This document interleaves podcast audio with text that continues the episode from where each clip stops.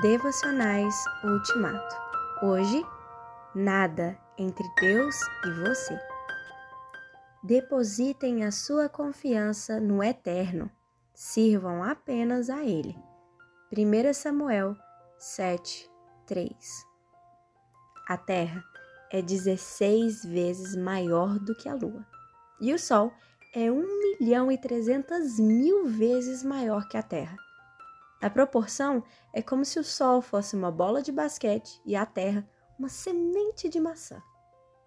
Isso significa que a Lua é 20 milhões e 800 mil vezes menor que o Sol.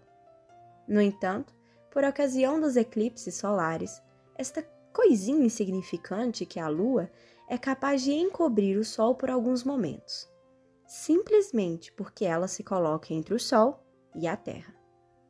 Além de ocultar o Sol, a Lua projeta sua sombra na área do planeta que está de frente ao Sol. Talvez esse fenômeno natural traga alguns esclarecimentos para você. Há coisas de valor relativo, coisas de valor duvidoso e há coisas de nenhum valor que se colocam entre Deus e você.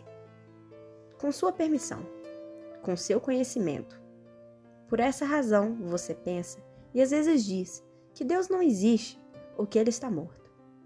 Mas o que realmente ocorre é que elas escondem Deus de você e projetam trevos ao seu redor.